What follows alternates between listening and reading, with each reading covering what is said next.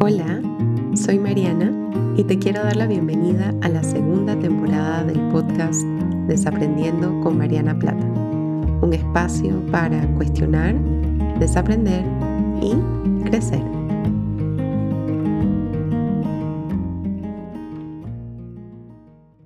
Hola a todas y a todos y bienvenidos a un nuevo episodio de Desaprendiendo. Yo soy Mariana y estoy muy contenta de estar compartiendo con ustedes en este episodio nuevo y muy especial. Es el último episodio del año. Es el episodio que está saliendo en el último día del año y es el último episodio de la segunda temporada de Desaprendiendo. Quería tomar un momentito antes de iniciar con el EPI para agradecerles a todas las personas que han escuchado este podcast, algunos de sus episodios, que lo han compartido, que han dejado comentarios en el episodio, que me han escrito para decirme qué les pareció, qué les movió.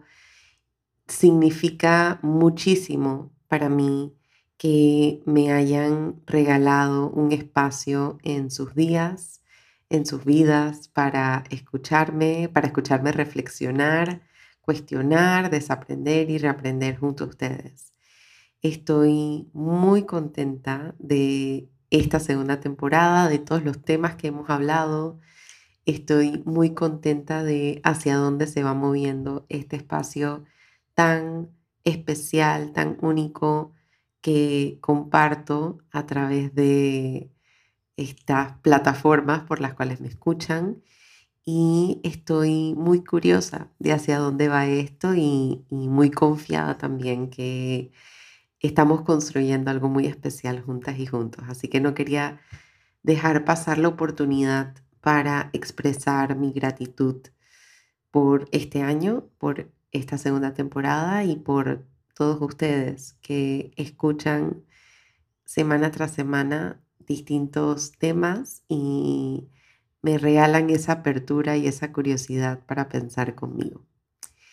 Antes de contarles acerca del tema de hoy y por qué lo elegí y de qué va, quisiera contarles un poquito acerca de nuestros patrocinadores del episodio de hoy.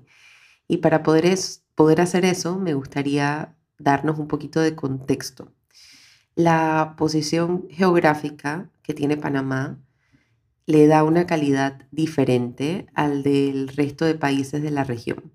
Popularmente conocido como Puente del Mundo, Corazón del Universo, a lo largo de la historia nos hemos convertido en un pueblo recolector y anfitrión de culturas, tradiciones, sabores, costumbres y ritmos sumamente diversos, tan diversos como los orígenes de aquellos que vinieron de afuera e hicieron de esta nación su hogar.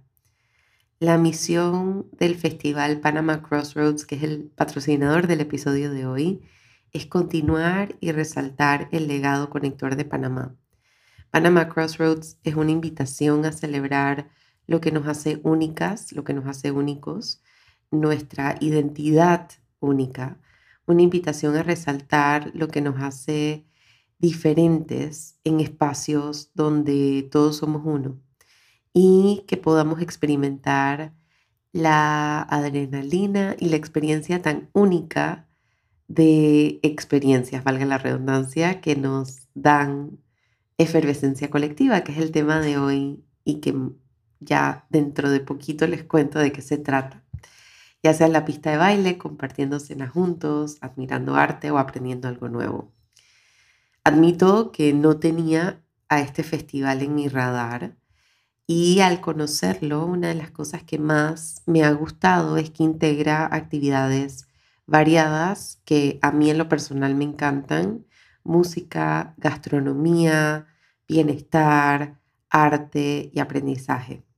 Me encantó específicamente aprender acerca de sus metas de sostenibilidad y estoy particularmente asombrada y fascinada con la propuesta de espacios seguros para los asistentes del festival. Creo que eso le agrega un tono como ético y responsable a festivales de este calibre en Panamá y estoy muy emocionada por el precedente que marca tener estos espacios seguros dentro de espacios de, donde hay muchísima gente es muy importante. Es algo que no había visto anteriormente en festivales en Panamá. Sé que lo hacen muchos festivales fuera del país y me siento muy emocionada que tengamos un festival que incluya y que haya pensado en esa necesidad eh, dentro, de, dentro de la propuesta que están haciendo.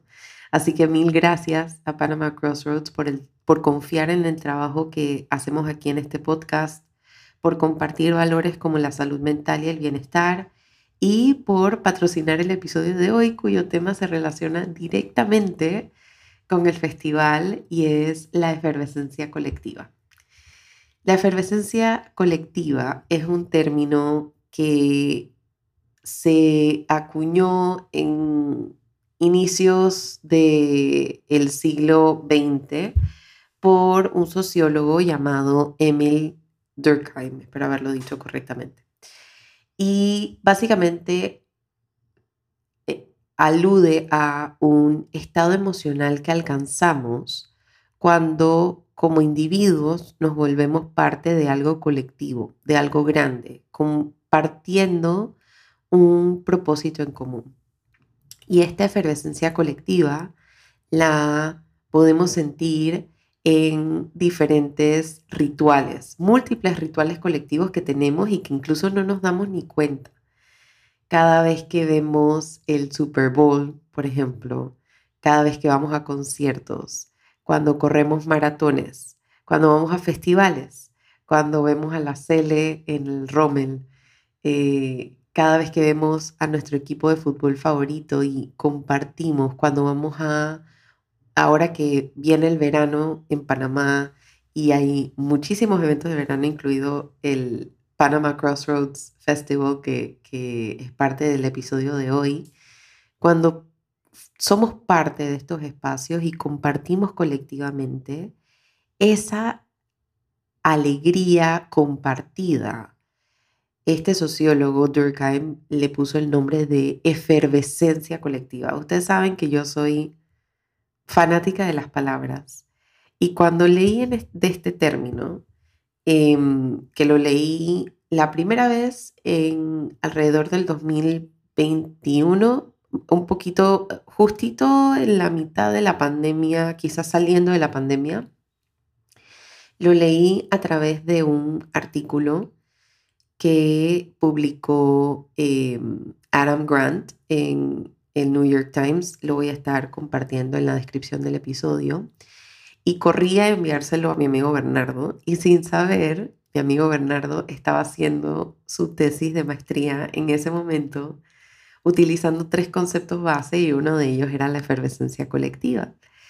Y este artículo, y hablándolo con, con Bernie, este, hablaba sobre cómo en la pandemia, que fue justo en el momento donde descubrí este, este concepto, cómo en la pandemia no tuvimos oportunidad para experimentar efervescencia colectiva, porque todas las los lugares donde podríamos experimentar esto, obras de teatro, festivales, conciertos, juegos, o sea, todas estas experiencias multitudinarias son específicamente a las cuales no tuvimos acceso durante dos años, casi tres años. Em, y este, este artículo hablaba sobre cómo el no tener acceso a esa sensación de efervescencia colectiva, nos privamos la oportunidad de sentir esa alegría compartida que tenemos en estos espacios y que sentimos y que no nos los dan otras. Eh, las características de la efervescencia colectiva son tan únicas que no las encontramos en otros espacios. Por ejemplo, yo estoy pensando en mi mente, la alegría tiene como diferentes maneras de acceder a ella, ¿no? Hay como maneras más cotidianas que podemos sentir en el día a día, por ejemplo, en, esa taza de café de la mañana, cuando volvemos del trabajo después de un día largo y nos reencontramos con nuestros seres queridos, cuando escuchamos nuestro podcast favorito en camino al trabajo o escuchamos la música que nos gusta. Eso es lo que yo le llamo como bolsillitos de alegría. Luego yo creo que hay otra, otro nivel de alegría. No estoy diciendo que uno es mayor que el otro, quizás los estoy viendo más de forma horizontal que de vertical, eh, simplemente para especificar que no es que uno es más importante que el otro, sino que podemos tener acceso a diferentes eh, formas de alegría con diferentes experiencias. Entonces una de ellas es la que es más como cotidiana. Hay otra que para mí yo le llamo como momentos wow, que es como cosas que pasan en nuestra vida que nos hacen sentir profunda alegría, que son como hitos. Cuando mm, adquirimos nuestra primera casa, cuando adquirimos nuestro primer carro, cuando viajamos, cuando nos graduamos de la escuela, cuando ingresamos a la universidad, cuando nos graduamos de la universidad, cuando nos casamos, cuando nace nuestro primer hijo, cuando tenemos eh, publicaciones importantes. Estas son como momentos únicos en nuestra vida, pero a diferencia de los cotidianos, no son momentos que, a los cuales tenemos oportunidad de sentir todos los días, ¿no? Entonces, sí, por supuesto que es hermoso tener esos momentos wow y a la vez es súper importante también recoger esos bolsillitos de alegría, que son lo que yo le llamo, en estas experiencias más cotidianas. Pero estas dos siguen siendo bastante individuales, porque son cosas que yo hago que me generan alegría a mí, por lo que eso significa en mi vida. Y luego hay otro tipo de alegría, que es la, alegría compartida a través de esta efervescencia colectiva.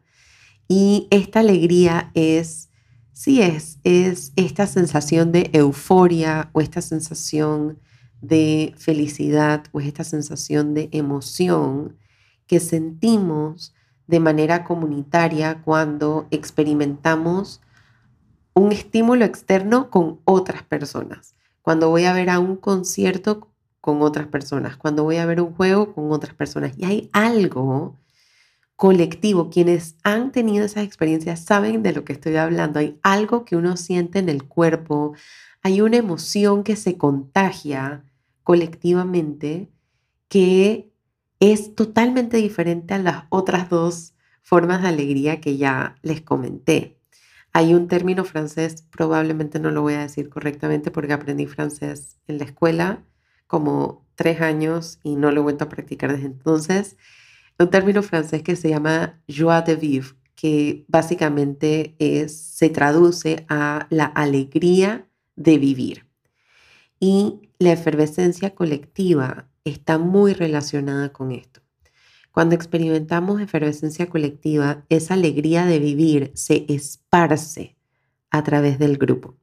Incluso hay unos estudios que han encontrado que las culturas que buscan la alegría individual, es decir, como eh, que hacen experiencias dirigidas para la alegría individual, tienen un, menores niveles de bienestar cuando los comparamos a culturas que incentivan experiencias de alegría colectiva, que incluso está asociada con un mayor bienestar. Voy a incluir eso en la descripción del episodio para que vean la investigación de donde obtuve esta información.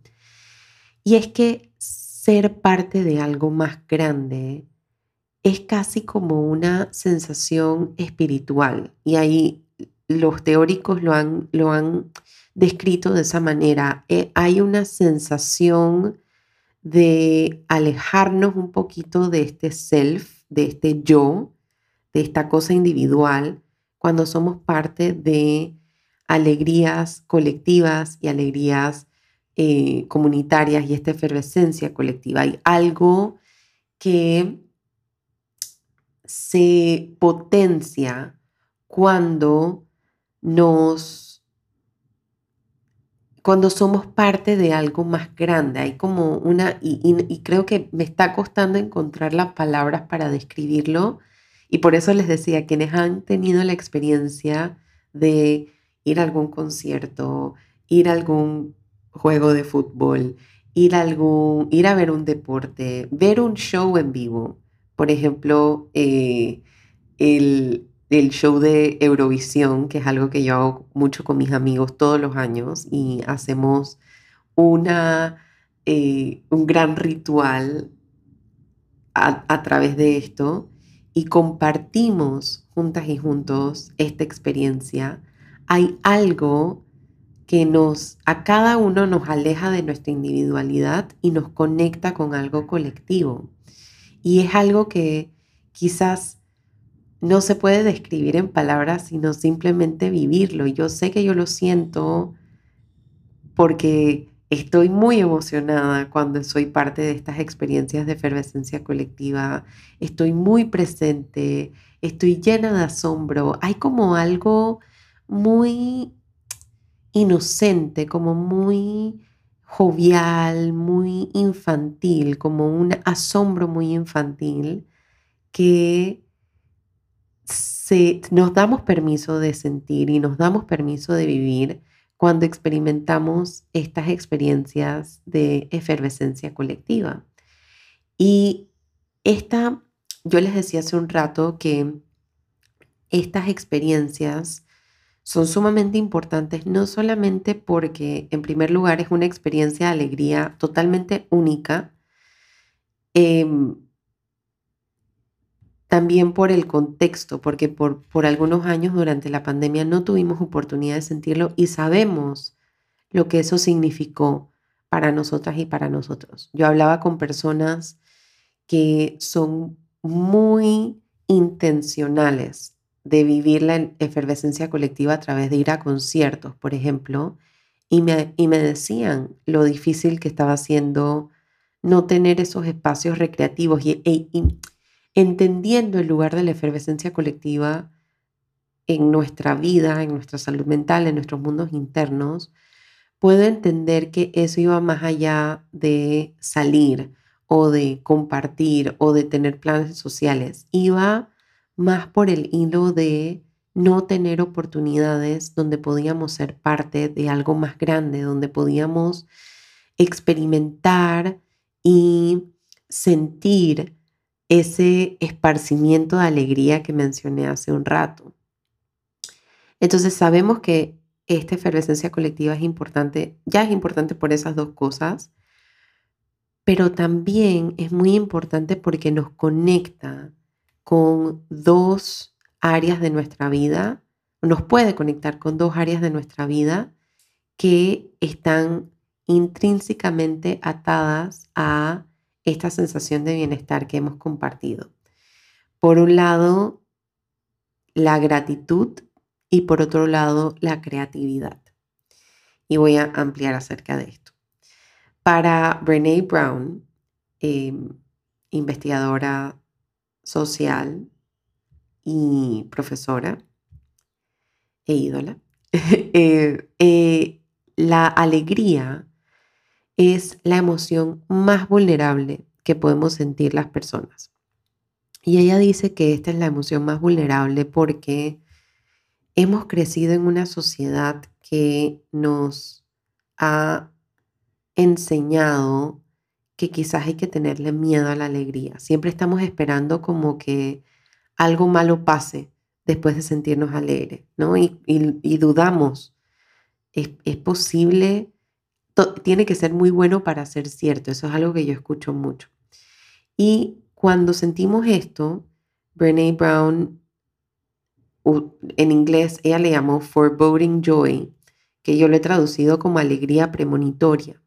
Y ella decía que esta alegría premonitoria es como cuando estoy sintiendo que la alegría está cerquita a mi experiencia emocional, me suelo proteger de ella anticipando los peores escenarios que podrían pasar, que es la parte premonitoria. Y por esta razón, ella decía que esta emoción es tan vulnerable y que a veces no nos damos permiso de sentirla porque puede ser muy riesgosa.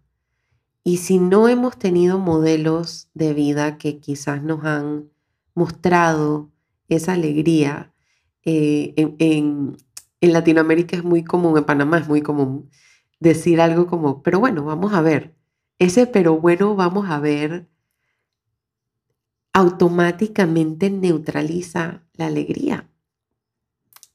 Cuando cerramos la ventana de la alegría, también estamos cerrando la ventana de la gratitud y también estamos cerrando la ventana de la creatividad.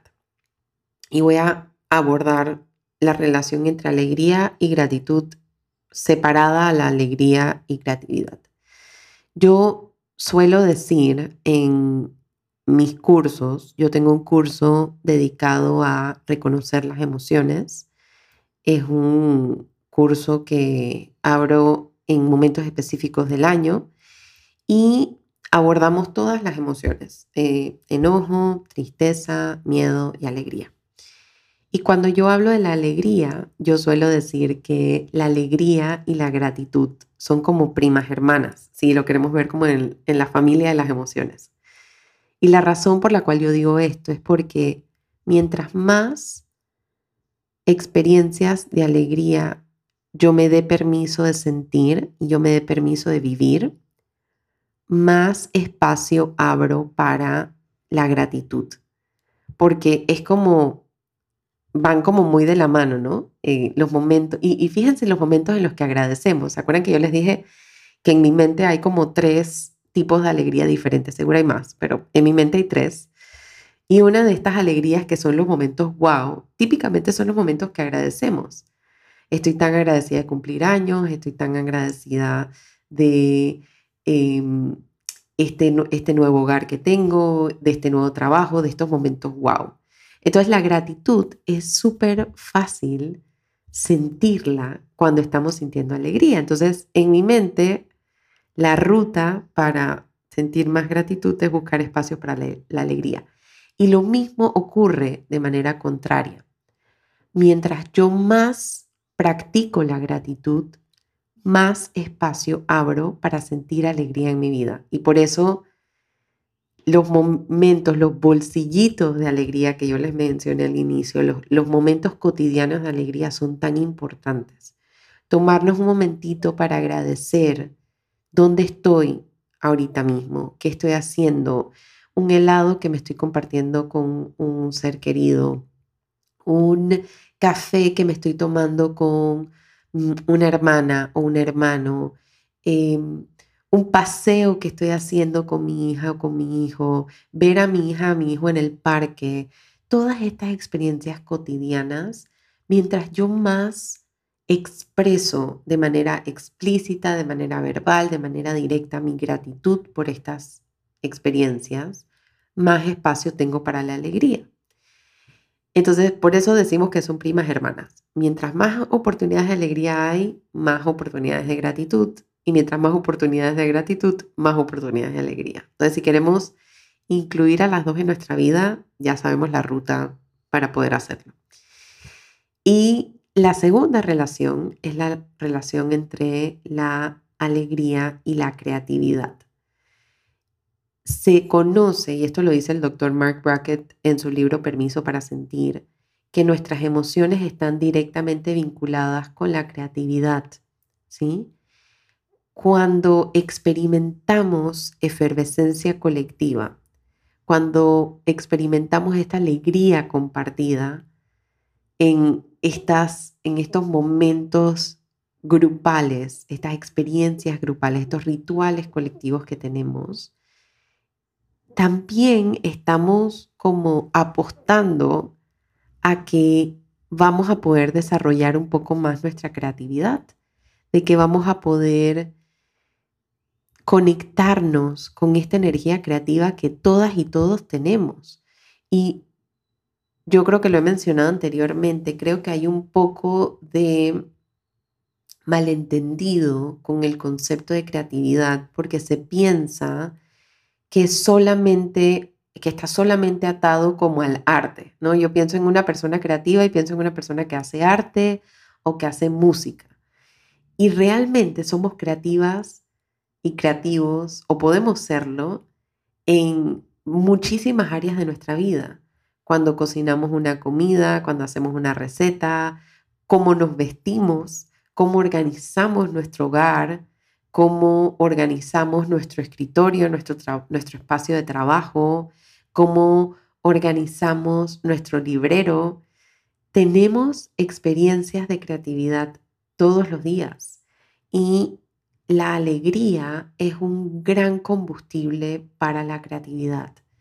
En ese sentido, entonces, abrirnos a experiencias de efervescencia colectiva nos dan una oportunidad de conectarnos con una energía creativa que ya está ahí y que simplemente está esperando que alguien la encuentre, porque esa, esa creatividad es parte de nuestra experiencia humana. Incluso Carl Rogers, que es un psicólogo al, al cual yo hago muchísima referencia, dice que uno de los indicadores de una persona sana es una persona que es creativa, ¿sí? Entonces,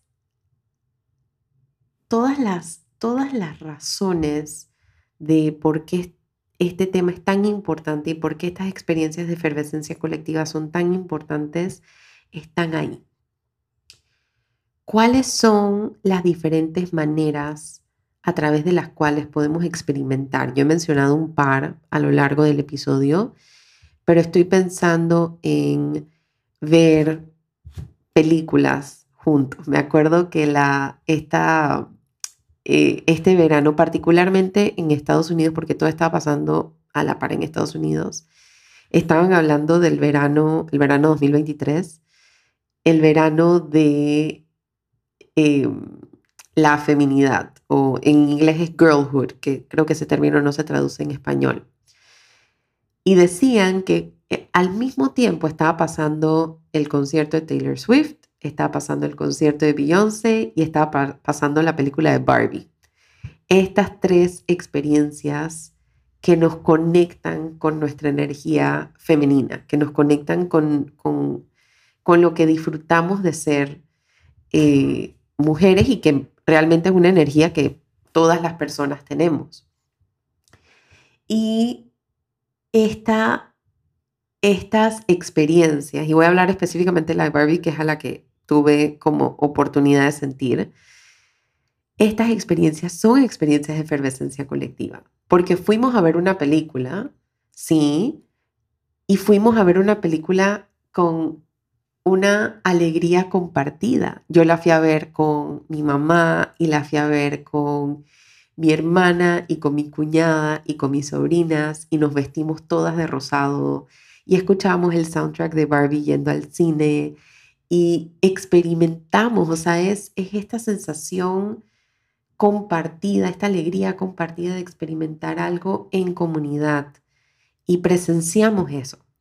Entonces, ir a ver una película puede ser, hasta eso puede ser una experiencia de efervescencia colectiva, ir a conciertos, ir a recitales, ahora que viene eh, el verano y vamos a tener de repente más espacios de música en vivo, verano en Panamá, de música en vivo, ir a fiestas, salir eh, a una fiesta, salir a una celebración.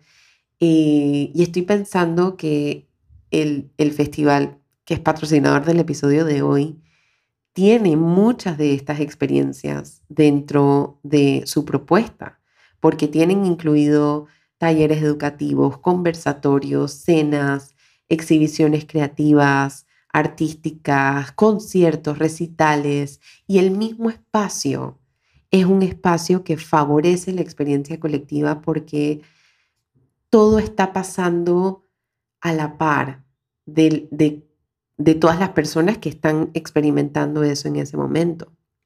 Incluso los los investigadores de este término y, quienes han tomado como la batuta de lo que Durkheim en inicios del siglo XX nombró, iniciaron sus estudios de efervescencia colectiva a través de festivales como estos y encontraron que hay una alegría compartida única, diferente, especial, que se vive en espacios como estos.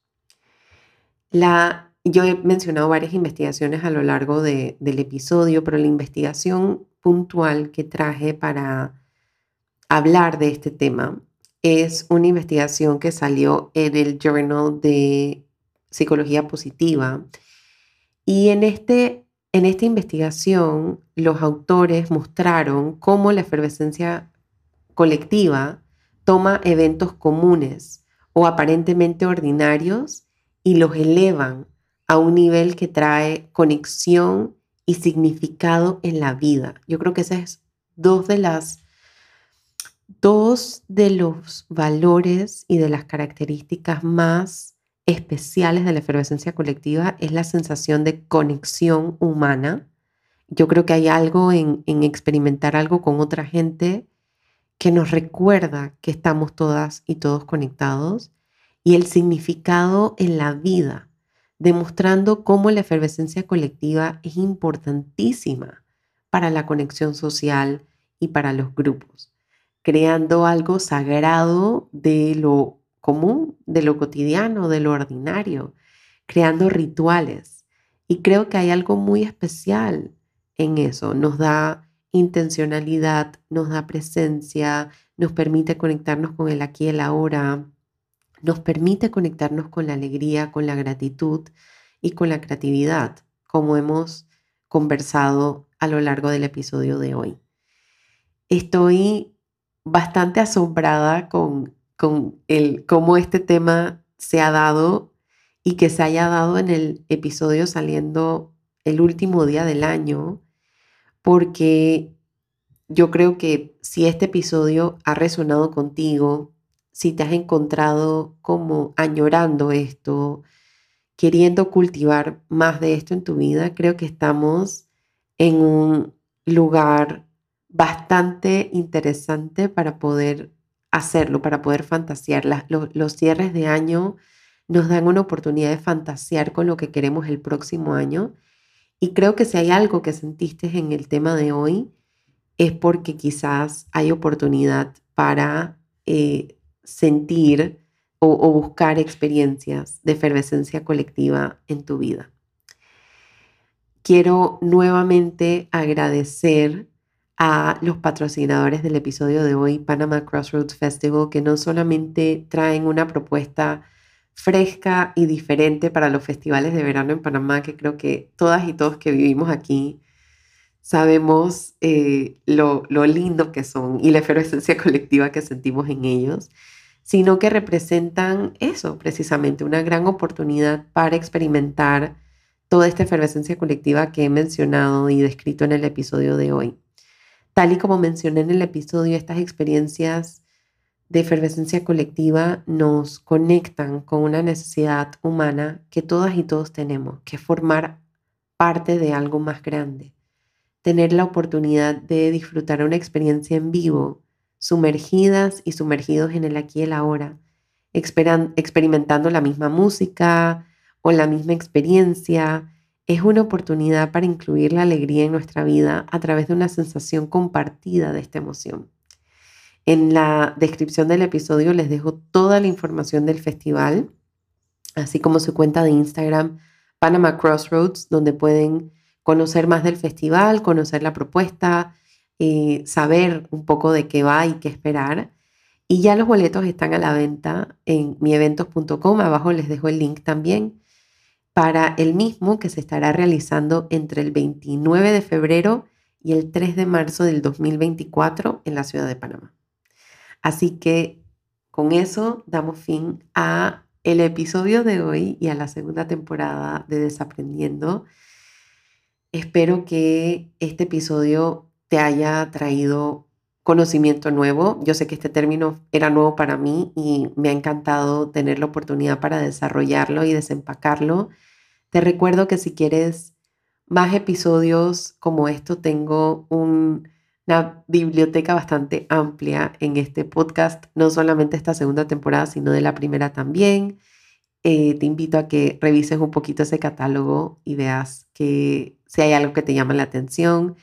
Y tengo otros espacios donde también hago reflexiones como estas y comparto un poquito mis pensamientos eh, acerca de distintas, distintos hallazgos que voy haciendo.